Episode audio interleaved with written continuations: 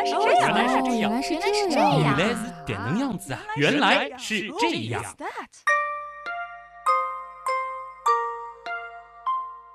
欢迎来到今天的《原来是这样》，大家好，我是旭东。大家好，我是子林。嗯，今天呢，我们和大家一块儿来睡觉，如何？啊，一说到这两个字，我都困了。每天要上早班啊，真的觉得很辛苦啊，每天都睡不够啊啊，。大家可能不知道啊，我们的子玲老师其实是从事一个非常高大上的本职工哎作没有，没有，没有。啊，是在上海的一个世纪媒体播早新闻的呢。嗯、每天起床的时间特别早，虽然说这个节目真的是啊收听率非常高，而且嗯、啊，你就不用强调这一点了啊。很多人都是随着着我们的这个声音起床的，嗯也挺有荣誉感的。但是真的牺牲了很多的睡觉时间呢。就觉得怎么都睡不够啊比如说，啊！莎士比亚把睡眠比作是生命宴席上的滋补品，他曾经说过。你读我的稿子有意思吗？世界上什么东西最不需要花钱，而又特别值得我们享受？是睡眠。啊，大家就好好珍惜这种感觉吧啊！那今天呢，我们会和大家来聊一聊睡觉。嗯这个其中呢，可能就有一个最基础的问题，就是人为什么要睡觉？睡觉，睡觉，睡觉呢，占去了人一生当中三分之一的时间，而且呢，其实这其中还有六年的时间都是在做梦的。可以说，睡觉是人的生命活动当中最不可缺少的一个重要的组成部分。到底为什么它是这么不可缺少呢？其实我们每次上来的第一个问题，一般来说都非常的高大上啊，就问一个听上去最简单，但实际最难回答的问题：睡眠呢是一种在哺乳动物、鸟类和鱼类等生物当中普遍存在的自然休息状态。这个呢是整个睡觉的一个官方的定义啊。哎呀，就是说大家都得睡呗。然后呢呃，，其实也不是大家啊，有很多动物它是不睡觉的。动物、鸟类、鱼类啊，，就是其实呢，就是一些高等的脊索动物、无脊椎动物，比如说昆虫里边的这个果蝇嗯也是会睡觉的，但是有很多动物它终其一生是不睡觉的。嗯、哦，不过呢，其实科学界一直都没有能够确切的解释，就是为什么生物它需要睡觉。一般来说呢，睡觉是有两个功能，第一呢是消除人的疲劳，这个大家都知道啊，嗯这个是人体的疲劳。第二个呢，也是消除疲劳，不过呢是消除精神的疲劳。说白了，其实就是消除疲劳。嗯，就是精神和肉肉体体啊都会疲惫，那么靠睡觉呢，它是能够双重缓解的。嗯、哎，其实睡一觉以后，你会觉得精神好像视野会放松一些啊。那它为什么能够有消除疲劳的作用呢？因为在睡眠的最初几个小时呢，大脑的基底部啊有一个脑垂体，它呢会释放出大量的生长激素，而这种生长激素呢是能够促进体内蛋白质的代谢，进而呢促进体内组织的生长和修复。这个是从生物的角度来解释了为什么。睡觉能够消除疲劳，其实是让身体有一个时间来进行再生和修复。嗯，那到底是什么因素啊，让我们感觉到我们要睡觉了？就什么时候我们就觉得困了，或者说哎什么因素迫使我们去睡觉？对，现代科学关于睡眠发生的机制，其实也是有很多不清楚的地方的。不过呢，目前的研究发现，正常情况下，睡眠是生物钟以及一种叫做腺苷的神经递质引起的。基本上听不懂啊，咱们就嗯简单来看一下啊。生物钟呢会在夜间促进大脑里的松果体释放一种叫褪黑素的物质。喜欢美容的这个女生应该对这个专业名词不陌生啊。而且它不只是美容吧，好像对什么大脑发育啊什么的，啊，就是还反正就挺多的，很高大上的一个名词，褪黑素啊。嗯，褪黑素对睡眠的产生和维持呢，都是起着重要的作用的。那么这个腺苷呢，这名字很怪啊，大家就大致知道腺苷这个东西啊，嗯它是可以抑制神经活动的。它呢会在白天的活动当中慢慢的积累，而积累到一定程度的时候，其实就是我们睡眠有一个值，它一点点涨，一点点涨，叮到了以后，你就会觉得想睡了，睡就是这个腺苷积累到一定程度了，我们就会想睡觉了，因为它的作用就是抑制神经的活动嘛，它的这个嗯释放的多了，你的这个神经活动就开始有点支撑不住了。啊。才这一段，你看又走的是高大上的路线哦嗯，什么旭东又开始转专业术语喽。褪黑素啊，腺苷啊，卖枕头了感觉。大家都和我一样听着云里雾里吧？我来问一个浅显一点的问题哈。嗯说到睡眠，我记得从哪里听到过，好像分什么深睡眠、浅睡眠，嗯，是不是？基本上是什么卖床垫的广告、助睡宝之类的东西哎，总而言之就是说啊，你睡得不好是吧？啊，深睡眠缺乏深睡眠，都是浅睡眠。啊，这么一听啊，大家都会觉得深睡眠更重要，很重要，嗯，是这样吗？感觉浅睡眠完全不重要，对，真的是这样吗？其实我们说的这个深睡眠和浅睡眠啊，它是一个俗称，它具体指的是睡眠的时候两个交替出现的时相。这个很专业啊，这个什么用词时间时间的时？时，相位的相，照相的相，一个呢叫做慢波相，它还有一个名字叫做非快速眼动睡眠，这可能大家偶尔会听到过吧，是。也就是我们俗称的深睡眠。而另一个呢叫做意向睡眠，又称快速眼动睡眠。而在这个时期呢，眼睛会出现快速的运动，这个眼球啊会不断的动，嗯，表示什么呢？就这时候你在做梦，做梦的时候你可能会激发出了你视觉的这个感官，你可能会在哦梦的世界当中左右观察。这个时候呢，你的眼睛呢就会快速的运动。那这么一听，还是深睡眠比较好啊。如果说深睡眠比浅睡眠更重要呢，其实是有些不严谨的，哦因为其实这两种实相它们是各有分工的啊。我们刚刚说过，这个睡眠其实它是有两个功能，对吧？一个是消除体力的疲劳，一个是消除脑力的疲劳。那么浅睡眠和深睡眠呢，也是有这样分工的。浅睡眠它主要是恢复体力，而哦深睡眠呢，它是恢复脑力。人的正常睡眠呢，一般是由浅睡眠到深睡眠，再到浅睡眠，再到深睡眠，再到浅睡眠，这样反反复复好几个周期来组成的。哦不是说你这个睡觉刚开始是浅睡眠，然后进入深睡眠，然后再回到浅睡眠就醒了。我以为就是这样啊。其实大家的这个睡觉呢，是不断的在做梦和不做梦，再过一会儿再做梦，是这样一个过程当中那。会有多少次这个反复呀？在睡觉的时候，嗯，一般来说是这样的，深睡眠的时候呢，睡的是比较熟的，不容易吵醒，大概呢是持续七十到一百二十分钟，一个多小时到两个小时，然后呢会经历二十到三十分钟的浅睡眠，一个晚上呢是交替三到五次。我们经常在睡醒的时候觉得之前做了好久好久的梦，是但其实这个时间往往也就是二十到三十分钟，你可能做了好几个梦，经历了很久，但是它的的确确就是发生在这么一点点的时间内的。梦里的时间好神奇呀、嗯，而且因为一般来说，我们能够记住的梦都是你在睡觉睡到最后被叫醒的时候叫醒前经历的那个梦境。哦，所以就是我们在这个浅睡眠之间醒过来的话，其实你就会记得特别清楚，嗯是吧？那个梦。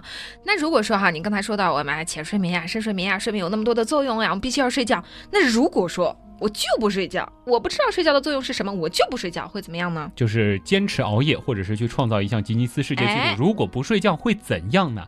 我们不妨来看看，如果你现在开始停止睡觉，你会遭受怎样的经历呢？在你经历了第一个不眠之夜之后呢，其实这个时候你反而不困了。我不知道大家有没有这个经历，通宵之后，比如说通宵唱歌，唱到某一个时间点的时候不想睡了。对，就是突破那个极限了一样的感觉，突然精神了。大学里面也有吧，就是嗯外面玩了一个通宵，回学校继续上课，精神好得很。对，一般通宵的第二天精神还特别好，脑子还特别转得快。基本上呢，到中午、下午就彻底不行了，慢慢就睡下去就绝对醒不来。对，这个时候呢，是因为你中脑边缘系统呢会受到刺激，使得一种叫做多巴胺的物质疯狂的分泌，这个呢的确会带来一些额外的精力、动力啊还有积极性。所以多巴胺让我们更加的兴奋了，嗯是吧？这个其实就是为什么越熬夜反而觉得越兴奋啊。但听上去似乎是不错，那熬夜不是挺好吗？反而能够调动出你的潜力嘛。很多人觉得那，我很多事儿干脆就是熬个夜做啊，不是更状态更好吗？听上去似乎不错，但其实呢，这是一个大坑啊！大家千万别往里跳，因为你的大脑呢，在这个时候会逐渐的关闭负责计划和决策的区域，这个时候呢，你的举止会更加的冲动。嗯，当疲惫再次出现的时候，你会发现你自己的反应时间变得更长了，感知和认知的能力也会下降了。哦，就是别看那一会儿比较兴奋，嗯但其实你的动脑的能力并不是那么的强的，你是凭着一种惯性对在做事，对吧？但是这个之后就欠债要还，对，就更不行了。这是刚刚才经历的一个通宵啊，我们的认知水平已经开始出现下降了。那嗯经历了两个彻夜无眠之后，身体的糖代谢功能会失去平衡，免疫系统会停止工作。嗯，那在一些案例当中，连续三天不睡觉可能会导致幻觉。如果说女孩子，无论是女孩子还是男孩子，其实都挺在乎自己的形象的啊。那当然啦，研究已经发现了，睡眠不足的人看上去要比睡眠充足的时候更加的不健康，而且在异性面前更没有吸引力哎呦，其他也就算了，变丑太恐怖了吧？啊。那我们可以从中恢复吗？还是说我熬一次夜就变得丑了，然后就越来越丑，越来越丑，已经熬一次丑一点，熬一次丑一点啊。对呀熬夜之后，如果我说我再补一觉，我两天熬夜，我补个两天，这样有用吗？其实补觉它真的是有用的，不是说这个补觉是永远补不回来的啊。正常情况下呢，在经过一到两个不眠之夜之后，研究发现呢，你睡几天的好觉，的确可以让身体和大脑彻底的恢复。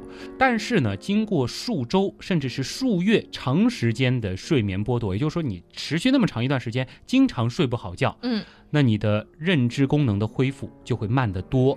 这个时候你就需要更多天数的高质量睡眠了。睡觉真的是像欠债一样的啊，嗯，呃而且要翻倍还。对，经历了数月甚至数年的，就是你长年累月，比如说紫菱同学，你上早班，呀，长年累月每天就睡一两个小时、两三个小时，目前尚不清楚你的大脑是否能够彻底恢复，还是会出现永久的损伤。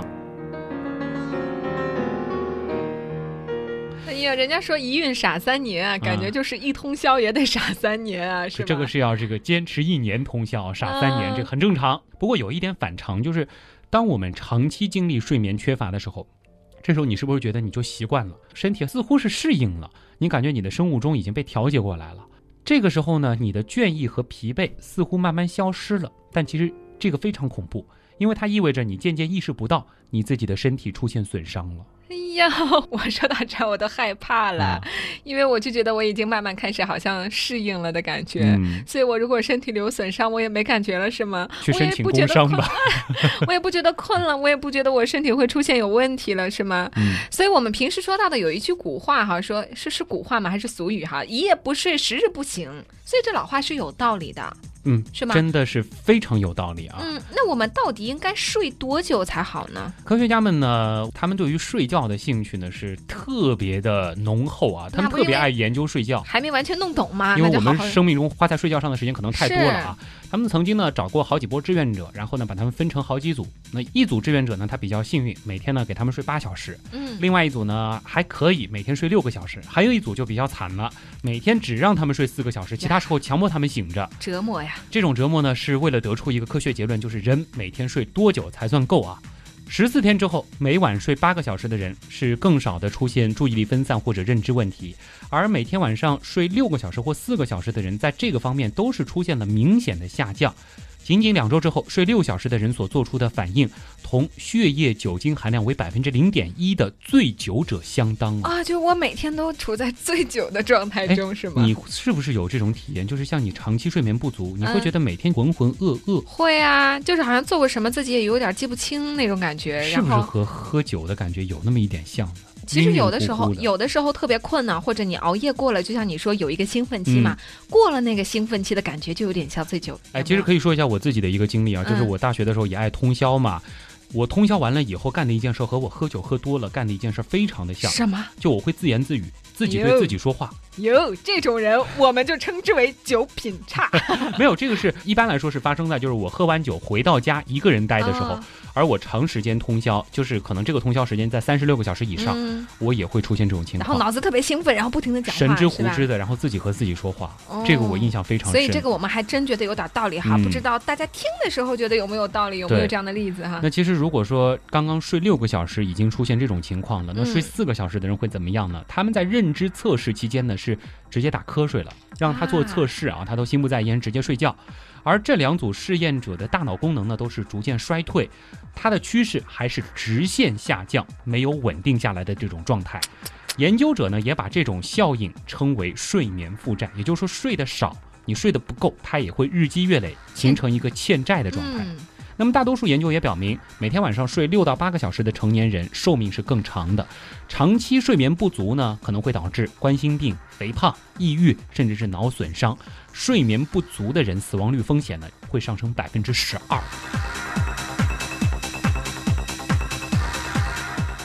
我不得不说，我睡得少啊！我现在说到的这些毛病还没有啊。我很庆幸我还在做，原来是这样啊！每次能够让大脑转一转，是不是？我能够跟得上旭东的这个节奏，我觉得我可能还没有病得很严重、啊。是我觉得你好像最近的这个认知能力是呈现出了逐渐下降的趋势啊，真的吗为什么呢反省一下吧？是因为那天我叫了你旭东叔叔吗？你就觉得我对人的年龄认知有问题了，是吗？整还还是回到这个节目啊，啊、其实你说到的这个，我觉得大部分人都会觉得很可怕，嗯因为现在你说在听我们节目的很多都是网上的朋友哈，在通过网上去听，很多人可能睡得都很晚，嗯，是吧？早上比如说六点要起床，晚上可能十二点、一点、你知道吗？两点其实我观察原来是这样，有一个使用高峰，都是晚上。晚上的十二点到凌晨的一点，这个时候我们的点击量和关注数都是最高的。你看啊，啊这样子的话，就说明啊，大家的睡眠大部分人都是不足的。其实像我们这一代人，大家普遍觉得好像一点睡觉才是真理啊。通过你刚才这个理论，我结出一个结论哈，从今天晚上，我每天要睡够十二小时，天天都睡美容觉。嗯，那像你现在每天四点得起床对我晚，上四点就睡。尽管说每天睡的时间过长，没有研究证明它会对大脑造成损害，但是同样也没有证据表明你睡过多的觉对人体的大脑有啥好处。什么什么什么，睡少了也不行，睡多了也不行。而且另一方面，睡多了同样会引发很多的疾病啊。刚刚说的这个睡少了的冠心病啊、肥胖啊啊，包括什么糖尿病啊，它都会出现。嗯而且呢，睡得太多，这个死亡的风险比睡少了更危险，它会直线上升百分之三十。什么还多那么多，翻一倍了。所以说，就无论是睡多还是睡少，都是不好的。作为一个成年人，每天七到八个小时足够了，哟，睡觉这件事儿好作啊，睡太多也会死啊，睡少了也会死，对是呀、吗？说到死啊，我记得有一个说法，如果没有氧气，人最多只能活三分钟；嗯，如果没有水，人能够活三天；如果没有食物，人只能坚持三周。这个是经典的人类生存三三法则。哎，那我想知道了，如果不睡觉，人多久会死呢？有明确记载的最长时间不睡觉世界纪录呢，是由一位十七岁的高中生伦迪在一九六四年的时候创造的。他呢曾经连续二百六十四个小时零十二分钟不睡觉哎，呦，这这是多少天？十一天整。哦。那么在十一天之后呢，他将要睡着的时候，其实他已经基本上进入到了一种无意识的状态。飘了吧，在。然后之后他是整整睡了十五个小时，醒了。不过呢，当时的研究人员也没有发现这次创纪录的不睡觉对他的身体造成了哪些严重的损害啊，可能损害还是有的，比如说他无精打采啊等等。嗯但是呢，并没有会让他比如说器官衰竭啊，或者说大脑快濒临死亡了等等。这个伦迪在那一觉睡醒之后，依然又活蹦乱跳了。嗯，所以你的意思是长时间不睡觉是不会导致人死亡的，是吗？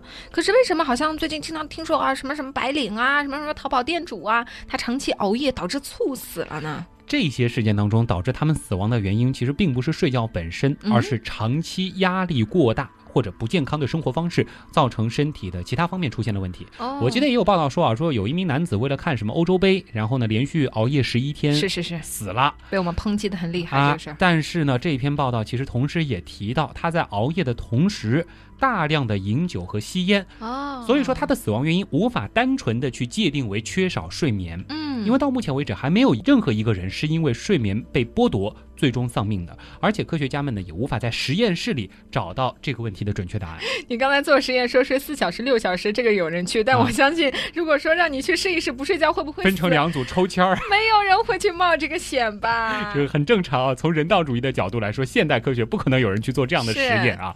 其实另一方面，就好像我们自己不会把自己憋死，小时候可能也有人想憋气对，把自己憋死，这是不可能的。因为身体其实会有一个自我保护的机制，一旦你发现你的生命受到威胁，大脑会强迫你去满足你的生存所需啊。嗯，长时间强迫自己不睡觉呢，大脑也会在关键的时候挺身而出，迫使我们入睡。不过话说回来呢，虽说长时间不睡觉它不会导致人死亡，但是睡眠缺乏它同样会导致各种认知能力的下降，可能会使我们在遇到危险的时候缺乏足够的判断力。嗯前面说了，像醉酒，比如说你长期缺觉，然后去开车疲劳驾驶，就非常的危险啊。是。这种情况产生的后果，对于生命来说也是非常非常危险的。